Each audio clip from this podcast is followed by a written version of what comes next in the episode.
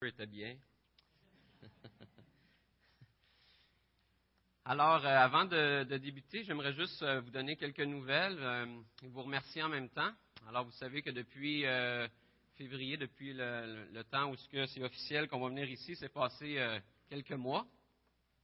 Et c'était une période de transition pour nous, transition au camp, où ce qu'on a pu donner les rênes à d'autres pour prendre la suite du ministère au camp des boulots. Et ça s'est bien fait. On est reconnaissant pour euh, la direction de Dieu dans tout ça. On est reconnaissant de pouvoir être ici et de savoir que le camp va bien aller, que Dieu a mis des bonnes personnes en charge du camp des boulots et qu'on peut euh, maintenant se concentrer ici.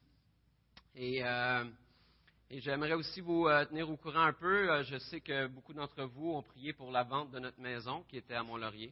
Et c'est maintenant chose faite, donc je veux vous remercier. Euh, Dieu a béni euh, par la vente de notre maison euh, trois jours après qu'on soit déménagé ici. Donc, Dieu a vraiment un bon timing. Et donc, ça, ça fait que nous, on n'a pas de préoccupation à Mont-Laurier maintenant. Alors, on peut vraiment se réjouir de pouvoir être ici et vivre la transition ici maintenant. Alors, pour mon premier message, j'ai décidé d'enseigner sur le psaume 121. Et avant de vous dire pourquoi, J'aimerais qu'on prenne le temps de le lire ensemble. Alors, vous pouvez tourner, il va être aussi à l'écran. Je lève les yeux vers les montagnes. D'où me viendra le secours? Le secours me vient de l'Éternel qui a fait les cieux et la terre. Il ne permettra pas que ton pied chancelle, celui qui te garde ne sommeillera point. Voici, il ne sommeille ni ne dort, celui qui garde Israël. L'Éternel est celui qui te garde. L'Éternel est ton ombre à ta main droite. Pendant le jour, le soleil ne te frappera point, ni la lune pendant la nuit. L'Éternel te gardera de tout mal, il gardera ton âme, l'Éternel gardera ton départ et ton arrivée, dès maintenant et à jamais. Alors, pourquoi choisir ce psaume? Pourquoi choisir le psaume 121? Alors, je dois vous avouer que, premièrement, c'est pour des raisons purement égoïstes. Hein, le psaume 21, c'est un psaume qui est particulier pour notre famille. Euh, le psaume 121, c'est un psaume que mes parents chérissent beaucoup. Et lorsque j'ai quitté euh, le, foyer familial à l'âge de 17 ans pour aller étudier à l'extérieur, c'est le psaume qu'ils m'ont offert pour m'accompagner dans cette période de transition, m'encourager. Et, euh, et à l'âge de 17 ans, j'ai fait de ce psaume, j'ai commencé à le chérir moi aussi, chérir ce psaume. Lorsque je me suis marié avec Nancy, on a fait de ce psaume notre psaume familial. Et on le chérit encore, toujours. Et lorsque nos filles vont quitter le foyer familial, on espère pouvoir leur transmettre ce psaume pour qu'ils puissent le chérir à leur tour aussi. Alors, c'est un psaume qui nous est cher personnellement, raison très égoïste. Mais une autre raison pour enseigner sur le psaume 121, c'est parce que c'est un psaume que j'appelle un psaume passe-partout. C'est un psaume qui s'applique à toutes les circonstances de notre vie. Hein, lors de la naissance d'un enfant, qu'est-ce qu'on peut souhaiter à, à quelqu'un? L'Éternel gardera ton départ et ton arrivée dès maintenant et à jamais. Lorsque nos enfants quittent la maison, l'Éternel gardera ton départ et ton arrivée dès maintenant et à jamais. Lors d'un mariage, l'Éternel gardera ton départ et ton arrivée dès maintenant et à jamais. Lorsque quelqu'un change d'emploi, lorsque quelqu'un vit la maladie, l'Éternel gardera ton départ et ton arrivée dès maintenant et à jamais. Et lorsque quelqu'un décède, l'Éternel gardera ton départ et ton arrivée dès maintenant et à jamais. Alors pourquoi est-ce que le psaume 121 est un psaume, un psaume passe-partout? Parce que c'est un psaume qui parle à la fois de deuil et d'espérance, qui parle à la fois de la fin d'une chose et le commencement d'une autre. Hein, si on y réfléchit bien, notre vie, c'est comme une longue chaîne où chaque maille représente le début et la fin de quelque chose. Et chaque fin de maille est attachée à un autre maille qui est le début d'un autre. Et chacune de ces transitions-là nous amène à vivre un deuil, des choses qui sont passées, et le commencement d'une nouvelle étape. Et notre vie est donc remplie de transitions, rempli de deuil, rempli de nouveaux commencements. Et le psaume 121 s'adresse à nous dans ces moments particuliers. On pourrait qualifier le psaume 121 de psaume de transition, parce que c'est un psaume qui fait partie euh, d'une série de 15, psaumes qu'on retrouve dans, le livre des psaumes, les psaumes 120 à 134, qu'on appelle le psaume des montées ou des degrés, dépendamment des versions que vous avez. Pourquoi est-ce que c'est le psaume des montées Eh bien, vraisemblablement parce que c'était des psaumes que les Israélites qui euh, se rendaient à Jérusalem trois fois par année, on lit dans l'Exode que la, tradition était de se rendre à Jérusalem trois fois par année pour adorer lors des fêtes, la fête de la, Pâque au printemps, la fête de la Pentecôte au début de l'été et la fête des tabernacles à l'automne. Et lorsque les gens montaient à Jérusalem, eh bien, ils chantaient ces chants-là ou ils les récitaient euh, lors de leur pèlerinage jusqu'à Jérusalem. Alors, c'était lorsque ces gens quittaient leur quotidien, leur maison, leur travail pour se rendre à Jérusalem, dans l'entre-deux, entre leur départ et leur arrivée, entre le connu et l'inconnu, dans cette période à la fois d'incertitude et d'excitation, eh bien, ils chantaient ces quinze psaumes. Ils chantaient le psaume 121. Alors, le psaume 121, c'est un psaume qui nous encourage, nous réconforte et nous oriente dans une période d'entre-deux, lorsqu'on est entre quelque chose de connu et on s'en va vers quelque chose d'inconnu. C'est un psaume de consolation dans nos moments de deuil et un psaume d'encouragement face à l'inconnu d'un nouveau départ. Alors, regardons un, un, peu plus en profondeur ce que le psaume 121 a pour nous. Le psaume débute avec une question. Je lève les yeux vers les montagnes. D'où me viendra le secours? Hein, l'auteur du psaume recherche quoi? Il recherche la sécurité. D'où me viendra le secours? Et dans une période d'insécurité, d'incertitude, il n'est pas en contrôle de la situation et qu'est-ce qu'il fait? Il cherche une solution. Il désire se trouver en sécurité. Peut-être qu'il était réellement en danger ou qu'il partage simplement un sentiment d'insécurité dans une période d'entre-deux, comme on vient de voir, dans une période de transition. Et son premier réflexe dans cette recherche de sécurité, c'est quoi? C'est de lever les yeux vers les montagnes. La semaine dernière, Nancy et moi, on est allés faire le tour de la Gaspésie. Et on est allé, entre autres, dans le parc de la Gaspésie, au milieu des montagnes.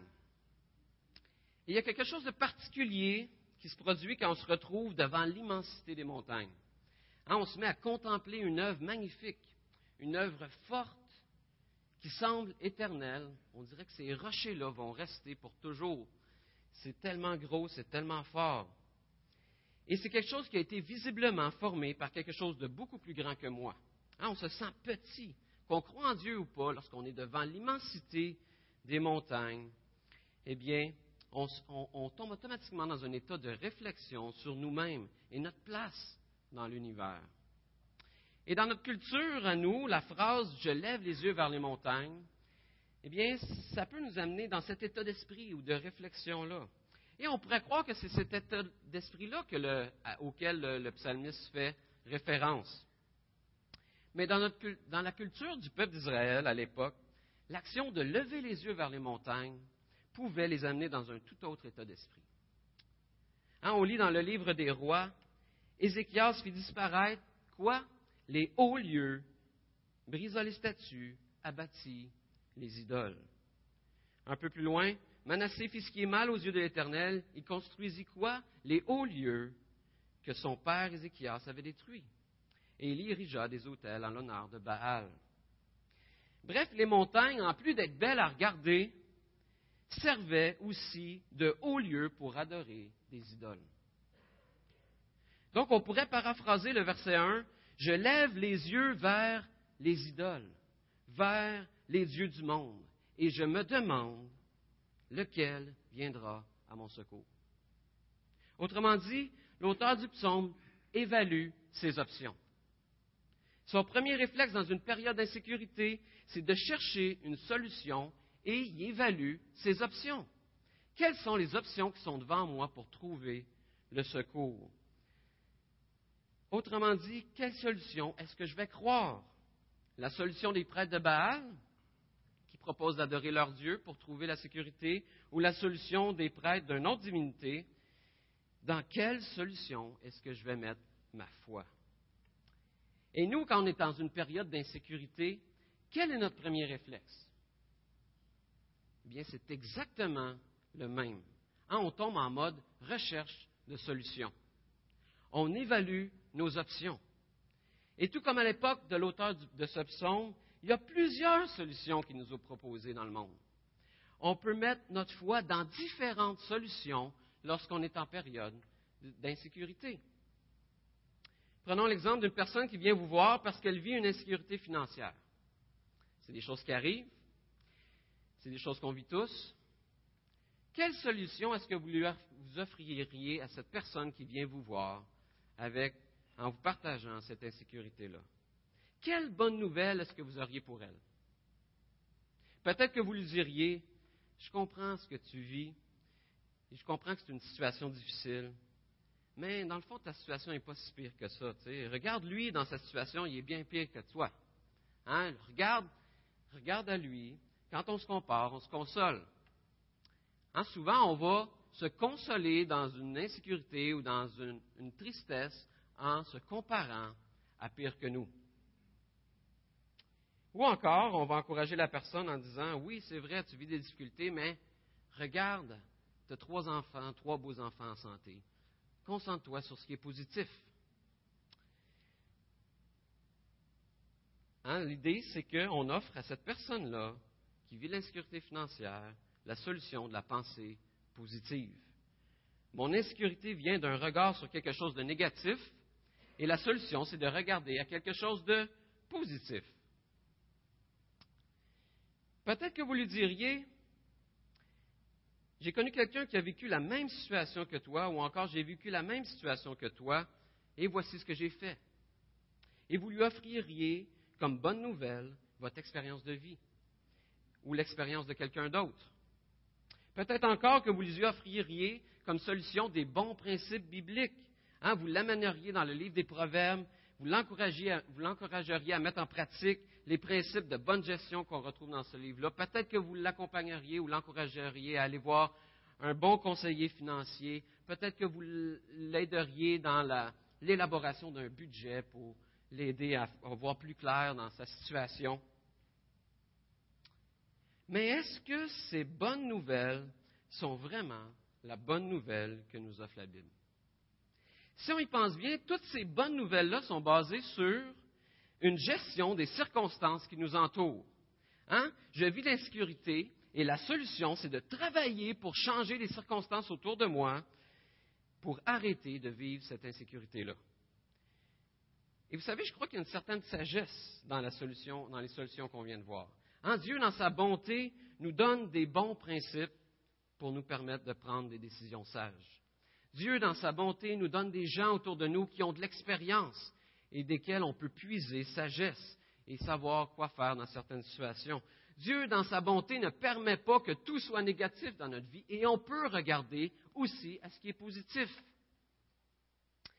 Mais il y a aussi un danger si on se limite à ces solutions-là et si on se limite à donner ça comme bonne nouvelle? Le premier danger, c'est que ces solutions n'ont qu'une perspective terrestre. Autrement dit, le mieux que ces solutions-là peuvent nous offrir, c'est d'être, de vivre une vie plus confortable maintenant. Une vie la plus confortable possible sur la terre. Hein, le mieux que ces solutions peuvent offrir, c'est une satisfaction terrestre et temporaire. Au fond, la bonne nouvelle qu'on leur offre, c'est de prendre les choses en main pour minimiser les sources de stress et d'insécurité autour d'eux pour qu'ils puissent vivre confortablement et être satisfaits du moment présent. Et on leur offre le contrôle des circonstances, prend le contrôle des circonstances et des gens qui nous entourent comme étant une bonne nouvelle. Le danger, c'est que si on se limite à ces choses-là, on leur offre une idole. Et si la solution qu'on a à offrir aux gens qui souffrent autour de nous se limite à les aider à être plus confortables dans leur quotidien, Ma question pour vous, c'est en quoi la bonne nouvelle qu'on a à offrir comme chrétien est différente de toutes les bonnes nouvelles qu'on retrouve dans les philosophies du monde et les religions? On n'a pas besoin de la foi en Dieu pour avoir la pensée positive.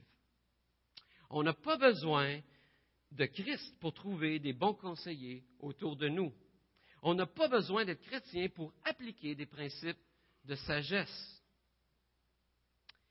Et je le répète, comme j'ai dit, je crois que c'est bien et même nécessaire d'aider les gens à passer au travail des circonstances difficiles qu'ils peuvent vivre sur la terre. Et ça, ça passe par des bons conseils, ça passe par l'application de bons principes.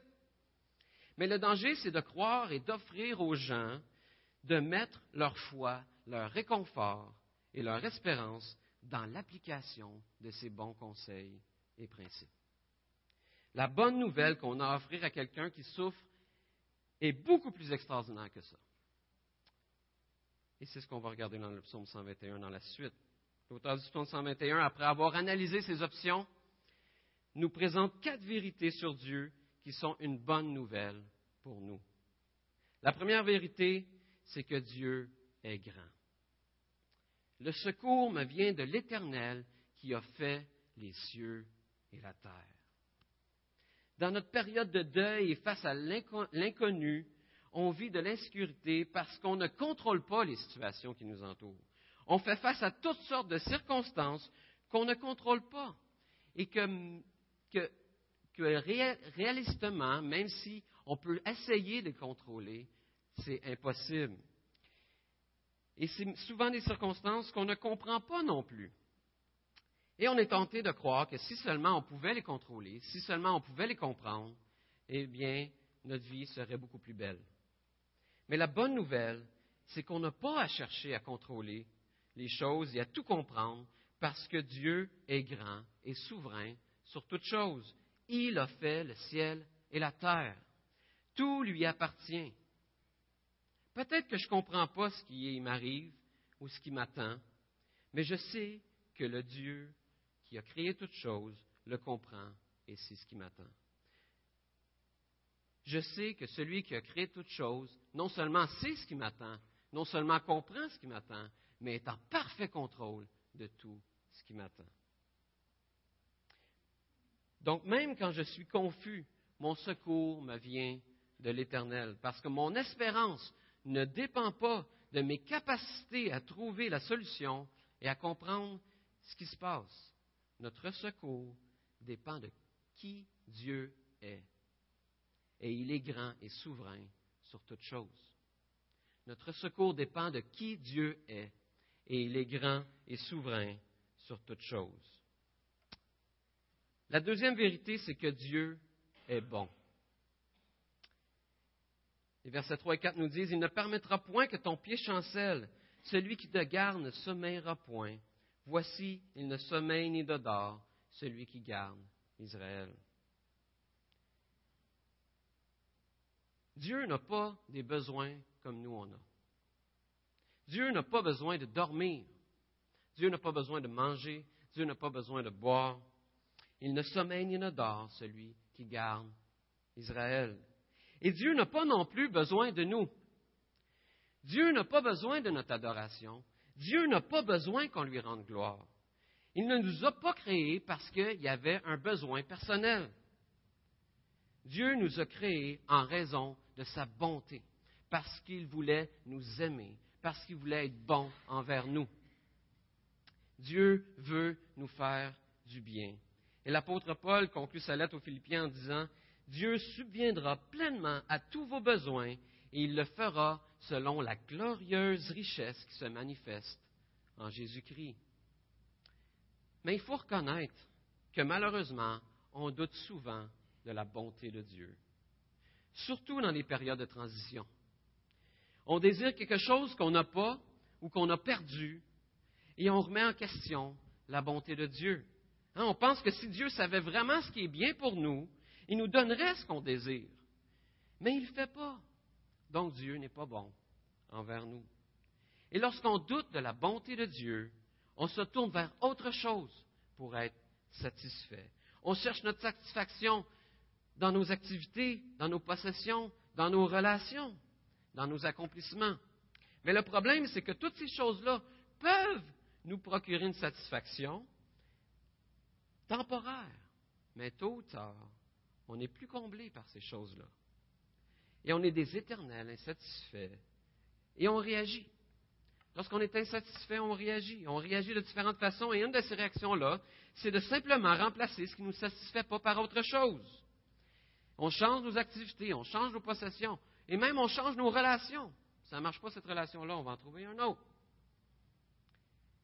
Hein, c'est exactement ce que la Samaritaine que Jésus a rencontrée au puits dans l'évangile de Jean faisait. La femme cherchait à être satisfaite par les relations avec les hommes. Elle avait été mariée cinq fois et maintenant vivait avec un sixième qui n'était pas son mari. Et Jésus dit à la Samaritaine qui venait puiser de l'eau, il lui a dit, Toute personne qui boira de cette eau-ci aura encore soif. En revanche, celui qui boira de l'eau que je lui donnerai n'aura plus jamais soif, et l'eau que je lui donnerai deviendra en lui une source d'eau qui jaillira jusque dans la vie éternelle. Autrement dit, si tu cherches ta satisfaction dans les choses terrestres, qui était illustrée ici par l'eau, l'eau physique, tu vas être satisfait de façon temporaire.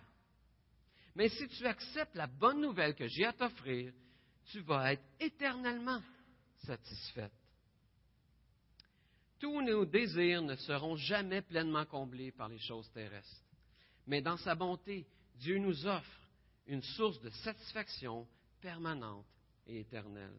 C'est une satisfaction qui ne dépend pas des circonstances présentes et temporaires, mais qui dépend de Dieu qui ne change pas, qui est toujours présent et qui accomplit ses promesses envers nous.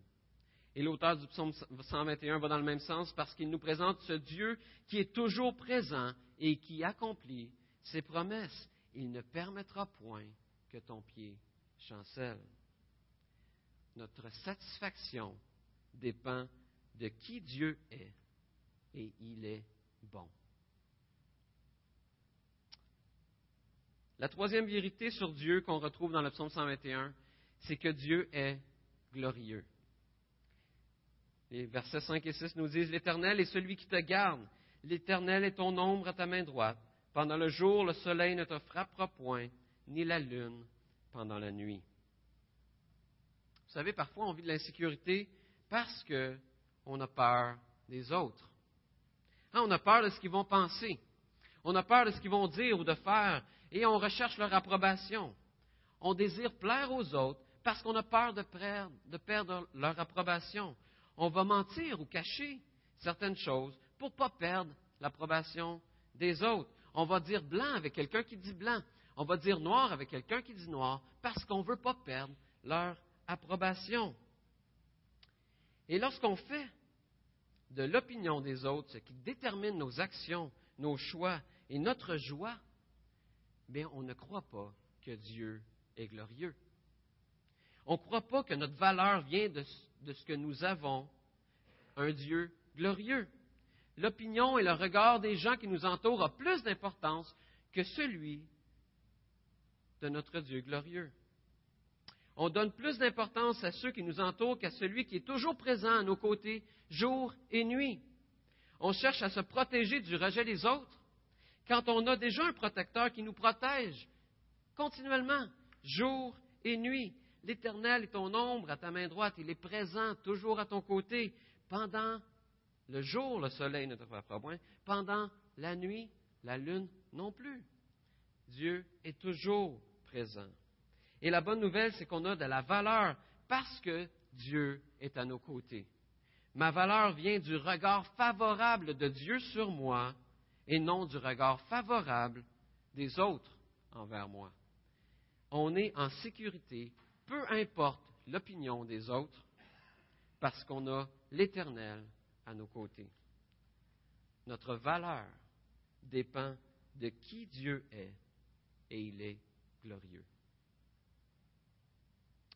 Notre valeur dépend de qui Dieu est et il est glorieux. La quatrième et dernière vérité qui est une bonne nouvelle pour nous, c'est que Dieu est gracieux. L'Éternel te gardera de tout mal. Il gardera ton âme. L'Éternel gardera ton départ et ton arrivée dès maintenant et à jamais. Parfois, on vit de l'insécurité Parce qu'on ne se sent pas à la hauteur. On ne se sent pas à la hauteur des attentes des autres et on ne se sent pas à la hauteur des attentes de Dieu. Vous savez, parfois on est juste épuisé d'investir dans notre relation de couple. Ça vous arrive, ça? On est tanné de travailler à ce que deux mariés pécheurs et imparfaits coexistent dans l'amour et la paix. Parfois, on est juste fatigué d'être parent. Spécialement les jours où nos enfants semblent avoir conspiré pour contester tout ce qu'on leur demande. Parfois, on est juste écœuré de devoir lutter avec les désirs et des pensées qu'on ne devrait pas avoir et on est tanné de se battre. Hein, on aimerait juste sortir du petit train-train de la vie, chrétienne. Hein, on doit faire face à une autre tentation, à une autre chicane de couple, à un autre conflit au travail, à un autre enfant entêté, à un autre changement hormonal.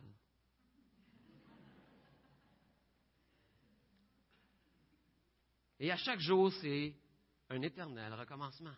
On doit se battre encore. Et on considère tout ça et on se dit, j'y arriverai pas. J'y arriverai pas. Je ne suis pas à la hauteur. Et vous savez quoi? Vous avez raison. Vous n'êtes pas à la hauteur.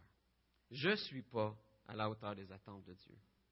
Mais la bonne nouvelle, c'est que je ne suis pas seul dans la bataille. La victoire et le succès ne dépendent pas de moi, mais de l'engagement de celui qui m'accompagne tout au long du voyage. La pression n'est pas sur moi, elle est sur celui qui m'accompagne. L'Éternel gardera ton départ et ton arrivée dès maintenant et à jamais. Notre persévérance dépend de l'engagement de Dieu envers nous et son engagement est extraordinaire. Dieu s'est offert en sacrifice pour nous donner la victoire. Jésus, en mourant sur la croix et en ressuscitant des morts, a vaincu le péché à notre place. Dieu a accompli ce qu'on ne pouvait pas faire. Jésus a vécu la vie qu'on ne pouvait pas vivre. Il a subi la mort qu'on méritait, qu'on aurait dû subir. Dieu s'est engagé tout entier pour qu'on ait le succès dans notre vie. Dieu est all-in pour nous. Et lorsqu'on cherche le succès dans notre capacité à atteindre les standards de Dieu ou dans nos accomplissements, eh bien, on diminue l'œuvre de Jésus à la croix. On doute de la grâce de Dieu et on sent le besoin de se prouver. Mais tu sais quoi? Tu as le droit de ne pas être à la hauteur. Parce que Jésus l'a été pour toi.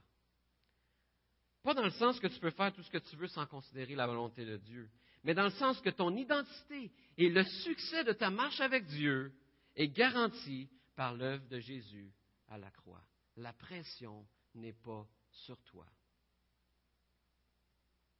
Dieu est celui qui garde ton départ et ton arrivée dès maintenant et à jamais. Notre succès dépend de qui est Dieu et il est gracieux. Dans nos périodes de deuil et de nouveaux départs, prenons les bons conseils des gens qui nous entourent.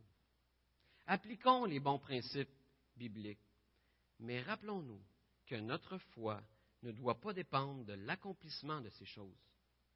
La bonne nouvelle sur laquelle dépend notre foi, c'est que dans nos périodes de transition, dans nos périodes de deuil, dans nos périodes de nouveaux départs, le Dieu grand bon, glorieux et gracieux est avec nous. Son engagement est entier pour nous garder en sécurité jusqu'à notre destination finale. Reposons-nous en celui qui a le pouvoir de garder, garder, notre départ et notre arrivée dès maintenant et à jamais. Amen. J'aimerais terminer en priant.